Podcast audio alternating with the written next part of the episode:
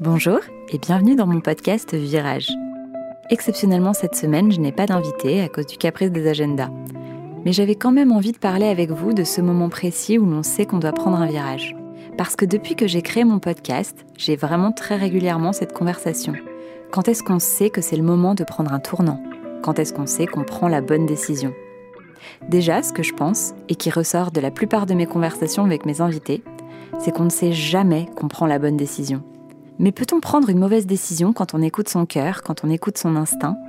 Est-ce si grave d'échouer, de se tromper? Je pense au contraire que nos expériences nous constituent et nous amènent sur le chemin qui est le nôtre. Le changement n'est jamais une chose facile. Le risque zéro n'existe pas et on n'aura jamais quelqu'un qui va s'asseoir en face pour nous dire ⁇ Je valide ce choix, c'est la bonne chose, tu as raison, quitte tout, change maintenant ⁇ Il faut apprendre à se faire confiance. Et pour le bon moment, j'ai envie qu'on parle de la place de l'intuition, qu'on apprenne à écouter notre voix intérieure. Et pour ça, j'avais envie de vous lire un texte de Victor Hugo pour qu'on puisse y réfléchir ensemble. Ce sont différents extraits qui parlent justement de l'intuition. C'est parce que l'intuition est surhumaine qu'il faut la croire. C'est parce qu'elle est mystérieuse qu'il faut l'écouter. C'est parce qu'elle semble obscure qu'elle est lumineuse. Vous êtes-vous parfois replié sur vous-même plongeant vos yeux dans votre propre mystère, songeant et sondant, qu'avez-vous vu? Une immensité. Une immensité noire pour quelques-uns, sereine pour quelques autres, trouble pour la plupart. Presque tous les penseurs qui se recueillent et méditent aperçoivent en eux-mêmes, c'est-à-dire dans l'univers, l'homme étant un microcosme, une sorte de vide d'abord terrible, toutes les hypothèses des philosophies et des religions superposées comme des voûtes d'ombre, la causalité, la substance, l'essence, le dôme informe de l'abstraction. Des porches mystérieux ouverts sur l'infini, au fond, une lueur.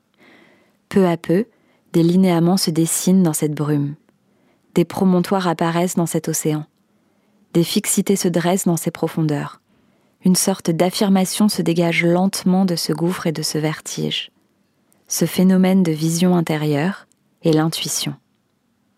L'intuition est à la raison ce que la conscience est à la vertu.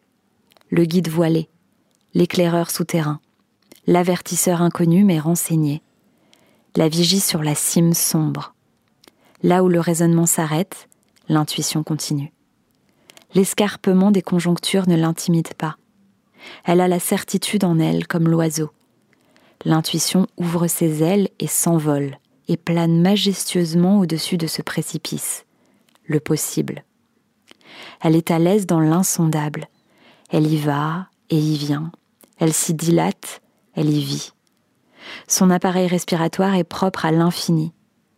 Par moments, elle s'abat sur quelques grands sommets, s'arrête et contemple. Elle voit le dedans. Le raisonnement vulgaire rampe sur les surfaces. L'intuition explore et scrute le dessous. L'intuition, comme la conscience, est faite de clarté directe.